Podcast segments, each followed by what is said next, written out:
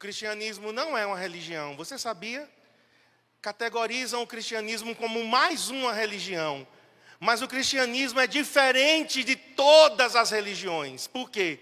Porque todas as religiões são baseadas em dogmas, em ensinos, em frases, em escritos. Todas as religiões são baseadas naquilo que os seus fundadores falaram. Mas o cristianismo não é baseado apenas no que Cristo falou, o cristianismo é baseado em Cristo. O cristianismo é baseado em uma pessoa, é diferente. Uma coisa é você seguir o ensino de alguém, outra coisa é você seguir o próprio alguém. Essa é a grande diferença. Nós estamos falando de uma pessoa. Nós não estamos falando, irmãos, apenas de filosofia. Nós estamos falando de frases bonitas. Deixa eu te dizer, Jesus não foi um revolucionário, como dizem aí. Jesus não foi apenas um Marte. Jesus não foi um cara legal. Não se mata cara, caras legais. Você já viu matar um cara legal? Não, Jesus foi gente boa. Jesus foi, né, um cara politicamente correto. Foi não.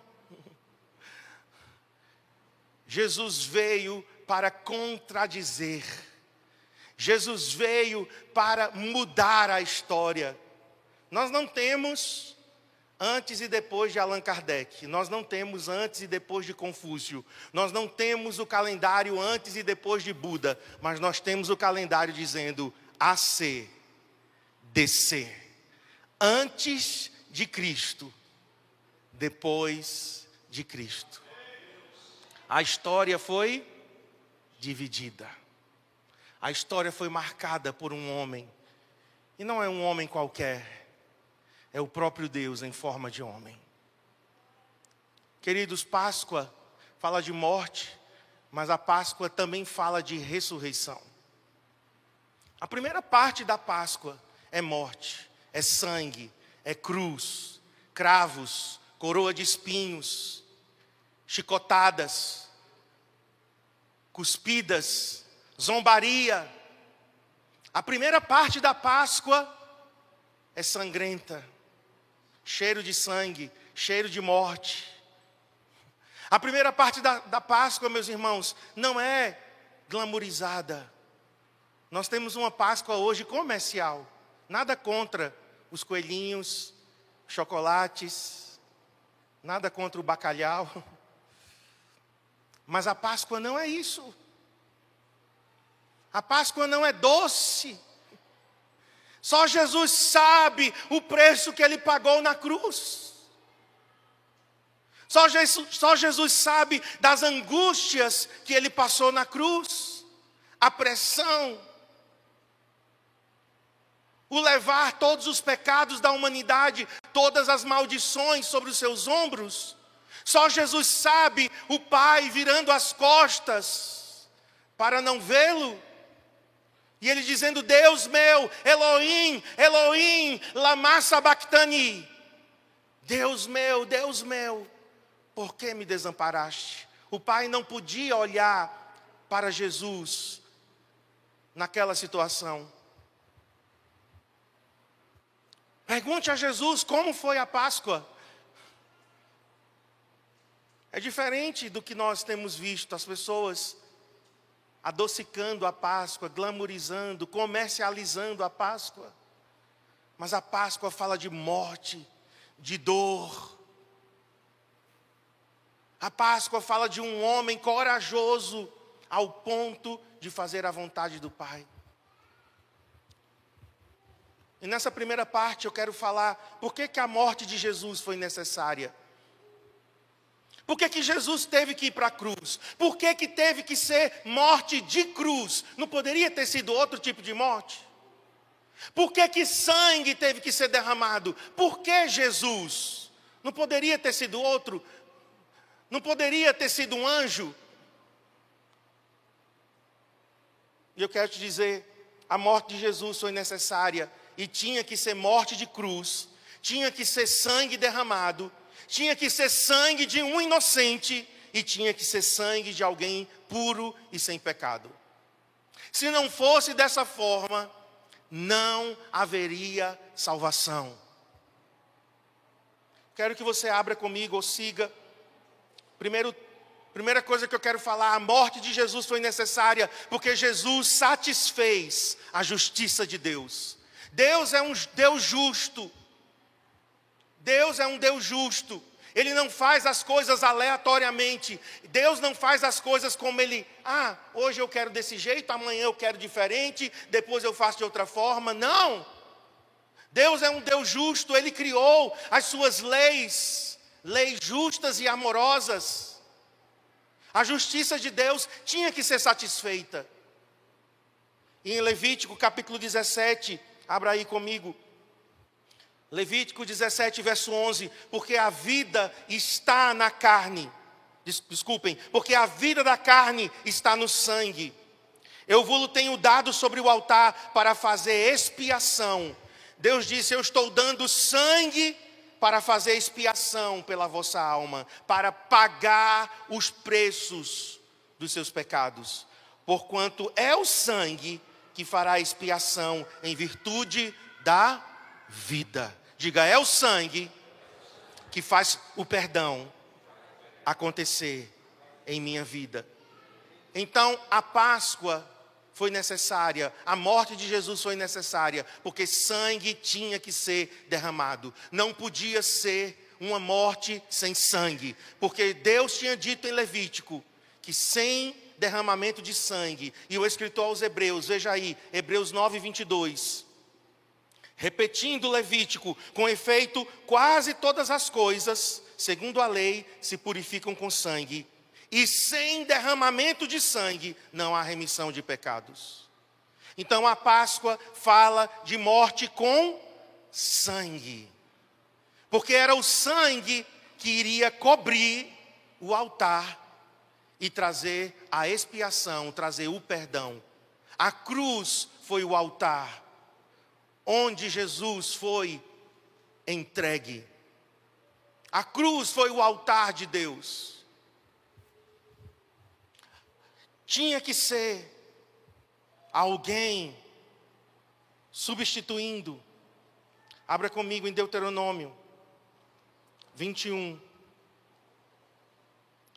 Vamos ver os versos 22 e 23. Se alguém houver pecado, passível da pena de morte, e tiver sido morto, e o pendurares num madeiro. Então a lei já estava prevendo a morte de cruz. Verso 23: E o seu cadáver não permanecerá no madeiro durante a noite, mas certamente o enterrarás no mesmo dia, porquanto, preste atenção nessa frase de Moisés, é o Senhor falando através de Moisés: porquanto o que for pendurado no madeiro é maldito de Deus. A morte de cruz foi colocada como uma morte de maldição. Jesus teve que se tornar maldito em nosso lugar. Jesus teve que se tornar pecado em nosso lugar. Porque a lei estava dizendo isso.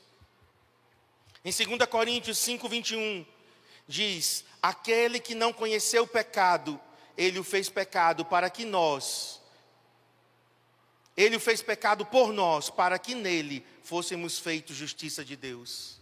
Então, meus queridos, Jesus teve que ir como cordeiro, mudo, para a cruz, porque a justiça de Deus tinha que ser satisfeita.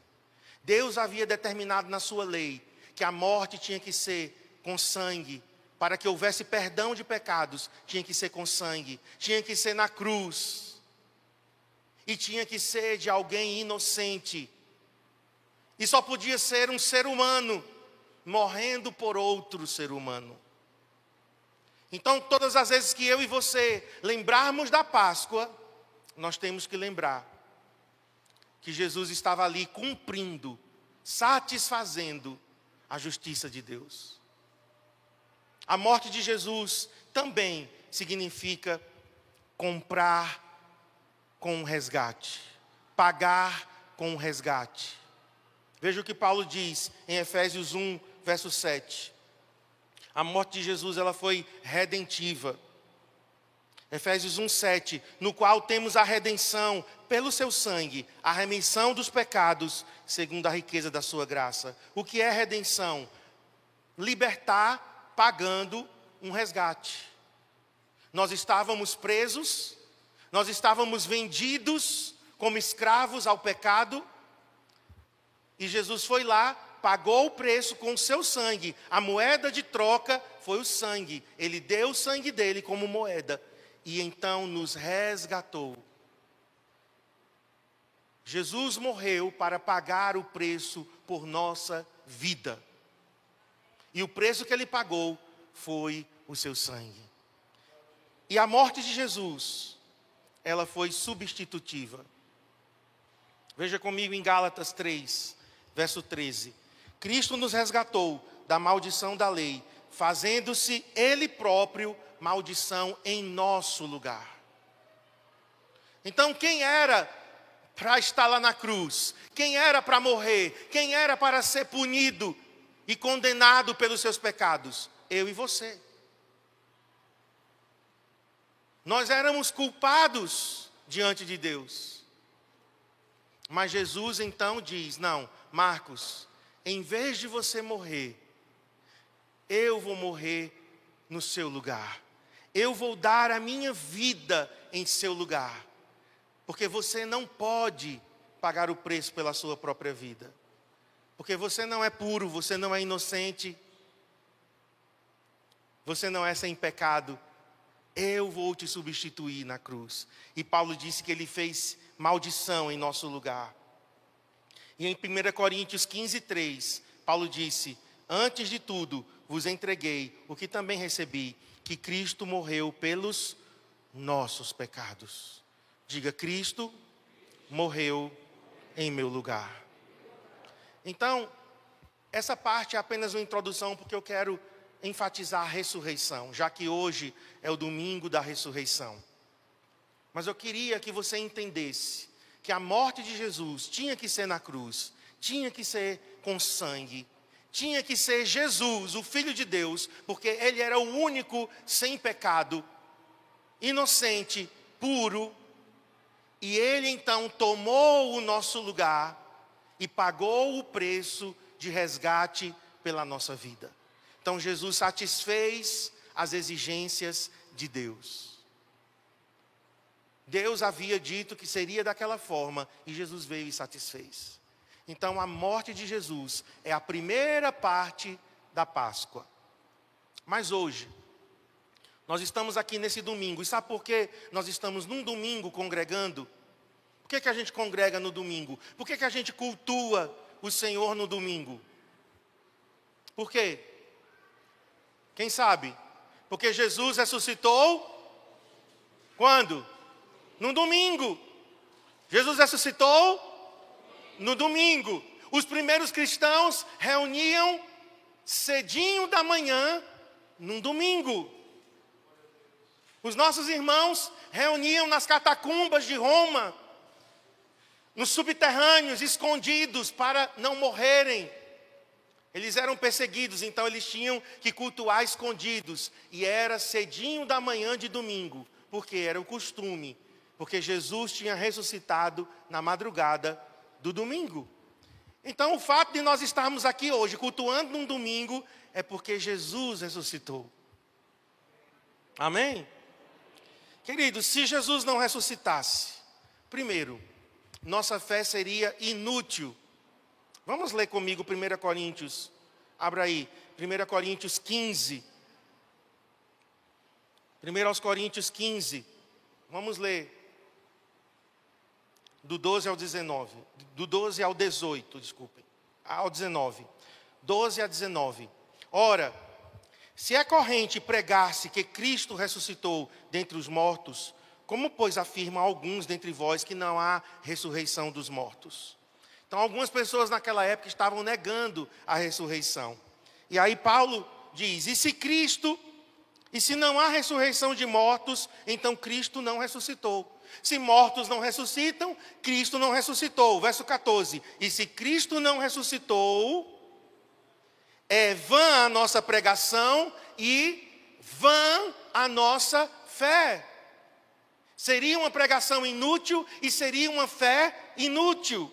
E somos tidos por falsas testemunhas de Deus, porque temos asseverado contra Deus que ele ressuscitou a Cristo, ao qual ele não ressuscitou, se é certo que os mortos não ressuscitam. Porque se os mortos não ressuscitam, também Cristo não ressuscitou. E se Cristo não ressuscitou, é vã a vossa fé. E ainda permaneceis nos vossos pecados, e ainda mais, os que dormiram em Cristo perecem. E olha o 19: se a nossa esperança em Cristo se limita apenas a esta vida, somos os mais infelizes de todos os homens.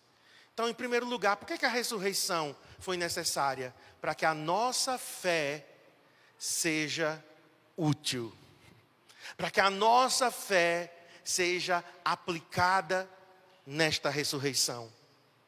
Porque se Jesus não ressuscitou, irmãos, vamos embora e vamos acabar com tudo aqui. Porque não tem sentido estarmos cultuando um morto, um homem que não teve poder para sair da sepultura. Não tem sentido isso. Então Paulo está dizendo: olha, se Jesus não ressuscitou, a nossa fé é vã. Mas os argumentos que ele está usando é exatamente provando o contrário. De fato, Cristo ressuscitou dentre os mortos. Por isso nós podemos ser crentes. Porque os crentes creem. Quantos aqui creem? Quantos aqui creem que Jesus ressuscitou dentre os mortos? Então, meus irmãos, a nossa fé é uma fé viva, porque está em uma pessoa viva. Eu sinto muito por quem, por quem coloca sua fé em Buda, porque quem coloca, por aqueles que colocam sua fé em Maomé, nesses que eu citei, em Allan Kardec, porque todos eles estão mortos. Todos eles estão mortos. Então é uma fé morta, que não produz, que não gera vida. A ressurreição de fato aconteceu. Os romanos né, tentaram, de todo jeito, encobrir a ressurreição. Por quê? Porque o corpo não estava lá. E eles então conversaram entre si, né, e com os chefes lá dos judeus, para de todas as formas negar a ressurreição. Que roubaram o corpo, mas os argumentos lá são tão frágeis porque um soldado romano dormindo no seu período de guarda era passível de morte. Um soldado que dormiu e deixou uns fracos judeus rolarem uma pedra enorme, roubar um corpo e eles não viram nada. É um argumento muito fraco. Aquilo tudo foi um complô apenas para encobrir a ressurreição. Mas a ressurreição, de fato, aconteceu. Por quê? Porque depois que ele ressuscitou, ele apareceu para Maria Madalena. Depois ele apareceu para os seus discípulos. Depois ele apareceu para uma multidão de 500 pessoas. E com 500 testemunhas, não tem como você negar que de fato aquilo aconteceu. Seria, né, uma uma catarse, né, que a gente chama, né, um, umas pessoas, 500 pessoas dizendo que viram um morto ressuscitando, seria tipo um, como é que eu chamo? Um delírio coletivo. Só se todos tivessem, né, fumado a maconha da braba para dizer que todo, 500 pessoas viram Jesus ressurreto dentre os mortos. 500 testemunhas. Você quer mais? Você precisa de mais? Não. Eu só precisava de uma, Maria Madalena, dizendo: Eu vi ele no jardim. Amém? Segundo lugar, irmãos, por que, que a ressurreição para nós é importante? Porque se Jesus não ressuscitou, a gente também não vai ressuscitar no último dia. Ou seja, a morte para nós é o fim de tudo. Veja comigo, Romanos 8,11. Se habita em vós o Espírito, se habita, ou seja, uma vez que o Espírito habita, o espírito daquele que ressuscitou a Jesus dentre os mortos. Esse mesmo que ressuscitou a Cristo Jesus dentre os mortos, vivificará também o vosso corpo mortal por meio do seu espírito que em vós habita. Paulo aqui está falando da ressurreição dos mortos em Cristo no último dia. Jesus ressuscitou, nós também. Se é que a gente vai estar morto lá até lá, né? Mas os que morreram e no dia que Jesus voltar, esses mortos ressuscitarão. Por quê? Porque Jesus ressuscitou. Amém? Vamos de novo para 1 Coríntios 15. 1 Coríntios 15, 20. Mas de fato, aqui é a continuação né, do pensamento de Paulo no capítulo 15. Mas de fato, Cristo ressuscitou dentre os mortos, sendo ele as primícias.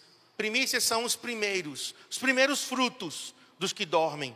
Visto que a morte veio por um homem, veio por Adão, também por um homem veio a ressurreição dos mortos. Assim como em Adão todos morrem, assim também todos serão vivificados em Cristo, cada um, porém, por sua própria ordem. Cristo as primícias e depois os que são de Cristo, os que são de Cristo na sua vinda. Então, porque Jesus ressuscitou dentre os mortos, eu tenho a garantia de que se eu morrer, eu ressuscitarei também no último dia. Os vivos serão transformados, mas os mortos serão ressuscitados. Amém? Sabe, irmãos, a nossa esperança não está só nessa vida. A nossa esperança está na eternidade. Paulo disse, né, a gente leu aqui, se a nossa vida se resume só a isso, nascer, crescer, reproduzir, comer, dormir, trabalhar e morrer, é uma existência vazia. A nossa esperança está na eternidade. E só há eternidade porque Ele ressuscitou dentre os mortos. Querido, Jesus foi o único homem até agora que experimentou a morte, morreu, ele nasceu, morreu, ressuscitou e continuou vivo e está vivo até hoje. O único. Você pode dizer, e Enoque e Elias, porque eu sei que as pessoas já vão, né? pensando aí. E Enoque e Elias? Enoque e Elias, eles nasceram, mas eles não morreram. Eles foram trasladados, ou seja, eles foram levados direto para a presença de Deus e estão lá. Eles não passaram pela morte. Os outros que ressuscitaram, filho da viúva de Naim, Lázaro, quem mais ressuscitou? A filha de Jairo, quem mais ressuscitou? Dorcas, quem mais? Aqueles santos, né, que diz que os túmulos se abriram em Jerusalém, todos eles ressuscitaram, mas morreram de novo e estão lá, mortos. Jesus é o único, o único. Hã? Eutico também foi ressuscitado. E a gente sabe na história da igreja, até hoje tem milagres de ressurreição. Se você não sabe, né, existem pessoas que ressuscitam mas todos eles voltam a morrer. Jesus é o único, por isso que ele é chamado de primícias, o primeiro dentre os mortos, aquele que nasceu, morreu, ressuscitou e vive para sempre. Amém?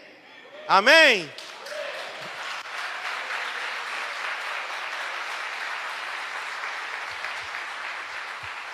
Outra coisa, Elias e Enoque não estão com corpos glorificados. Elias e Enoque estão em espírito. São os espíritos deles que estão diante de Deus. Enoque e Elias terão que ressuscitar também no último dia. Eles terão que passar pela transformação também de seus corpos e receberão corpos glorificados, porque o único que tem corpo glorificado até o presente momento só existe um, que é Jesus, 100% Deus, 100% homem. Amém? Então, qual é a minha esperança e a tua? Ele ressuscitou, eu vou ressuscitar também. Ou os vivos serão transformados num abrir e fechar de olhos. Na verdade, Elias e Enoque, eles não vão ressuscitar, né? Porque não morreram corporalmente. Eles vão ser transformados, eles vão receber corpo glorificado. Agora, por último, né, e aqui eu quero né, que a gente ore sobre isso, porque eu creio que essa é a verdade de hoje para nós. Se Jesus não ressuscitasse, ele não teria vencido a morte e o diabo, E se ele não venceu a morte e o diabo, a gente também não teria poder para vencer a morte, o diabo, a carne e o mundo e o pecado. Nós seríamos crentes fracassados. Não teríamos vitória sobre nada. Por que, que nós temos vitória sobre o diabo, o pecado, o mundo e a carne? Por que, que nós podemos andar em vitória hoje? Porque Jesus venceu. O primeiro Adão falhou, o segundo Adão veio e não falhou.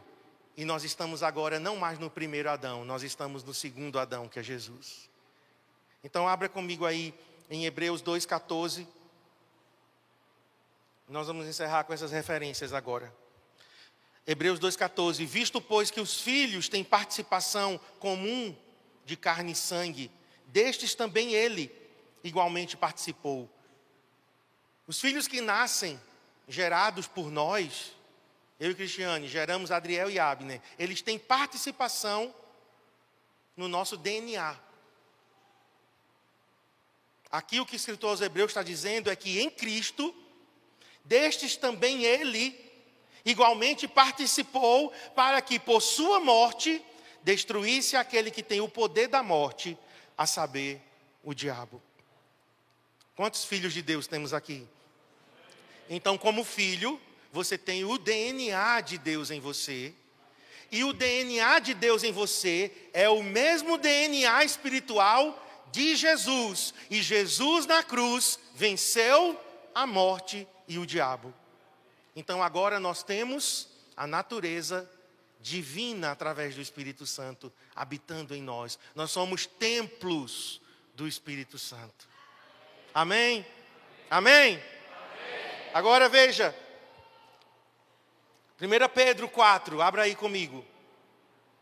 1 Pedro 4, 1 e 2. Ora, tendo Cristo sofrido na carne, ele veio na carne, ele veio em corpo físico, que alguns também querem negar isso, né? Eles querem dizer que aquele corpo que Jesus tinha não era um corpo físico, mas aqui Pedro está dizendo, ele sofreu na carne, armai-vos também, vós do mesmo pensamento, pois aquele que sofreu na carne deixou o pecado, para que, no tempo que vos resta na carne, já não vivais de acordo com as paixões dos homens, segundo a vontade de Deus. Então Jesus viveu na carne e venceu o que é que Pedro está dizendo? Nós também podemos viver nesse corpo físico e vencer. Não há desculpas, irmãos. Ah, a carne é fraca. Isso é desculpa para crente. Desculpa. Desculpa apenas. Ah, a carne é fraca. E por que você não diz o resto do versículo? Mas o espírito é forte. Tem gente que só pega o primeiro, primeira parte, o que lhe convém, né? Não, a carne é fraca. Já para dizer assim, eu posso pecar. Não, Pedro está dizendo: Jesus venceu no corpo físico. Jesus venceu na carne para que nós vençamos também.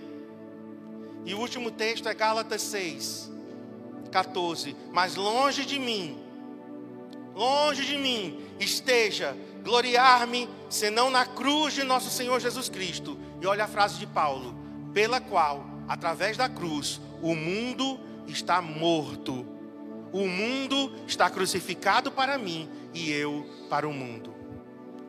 Olhe para mim. Um crente que ainda ama o pecado, ama o mundo, é um crente que não se apropriou do sacrifício de Jesus na cruz. Talvez nem seja crente. Ama o mundo, ama o pecado. Como é que pode? O mundo foi vencido na cruz. E o mundo é esse sistema. O mundo jaz no maligno. Esse sistema, a política, a economia, a artes, mídia, educação, tudo isso é o mundo que está contaminado. Contaminado, meus irmãos. Mas Jesus venceu o mundo. Lá na cruz ele venceu. Diga comigo o diabo, a morte, a carne, o pecado e o mundo. A vitória de Jesus sobre essas cinco coisas, nós podemos também ter vitória. Amém? Quem tem certeza que o Espírito Santo habita em você? Então, se o mesmo Espírito, nós vamos orar agora, se o mesmo Espírito que levantou Jesus dentre os mortos habita em mim e em você, nós temos o poder do Espírito também para vencer o pecado, a morte, a carne, o mundo e o diabo. Amém. Vamos ficar em pé, vamos orar. A ressurreição Em certo sentido, a ressurreição ela vou dizer, é mais importante do que a cruz. Me entendam bem, tá? Não é que a cruz não é importante. É porque se só tivesse a cruz e não tivesse a ressurreição, a fé seria incompleta. A ressurreição é o que torna a cruz poderosa em nossas vidas. A ressurreição é o que de fato traz a cruz de forma prática para mim e para você. Então a hora não é de focar em Jesus crucificado, como se ele estivesse lá ainda. Por que, que nós não usamos crucifixos com Cristo, tá? Nós podemos usar a cruz, né? Mas a cruz sem ninguém.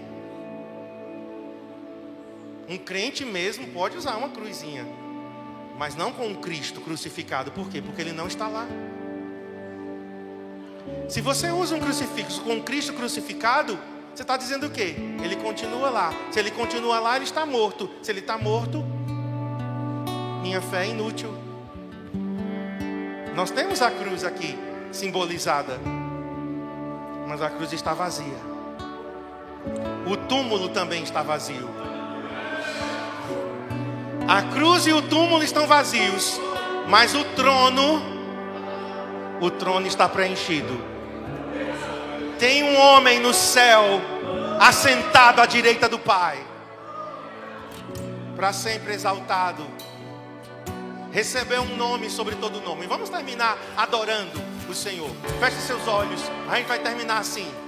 A gente vai terminar exaltando Jesus, porque a cruz está vazia, o túmulo está vazio, mas o trono está com o nosso Senhor, sentado à direita do Pai e agora intercedendo. O nosso advogado está lá, intercedendo por mim por você. 100% homem, 100% Deus. Se você for lá agora, se a gente pudesse ir lá, nós veríamos os furos em suas mãos, nós veríamos os furos em seus pés, nós veríamos a sua lateral que foi furada, mas ele está agora com o corpo glorificado. Levante sua voz, vamos exaltar Jesus. Vamos terminar esse culto exaltando Jesus Cristo ressuscitado, ressurreto dentre os mortos e para sempre recebeu um nome sobre todo nome, para que ao nome de Jesus todo joelho se dobre e toda língua confesse que Ele é Senhor, para a glória de Deus Pai.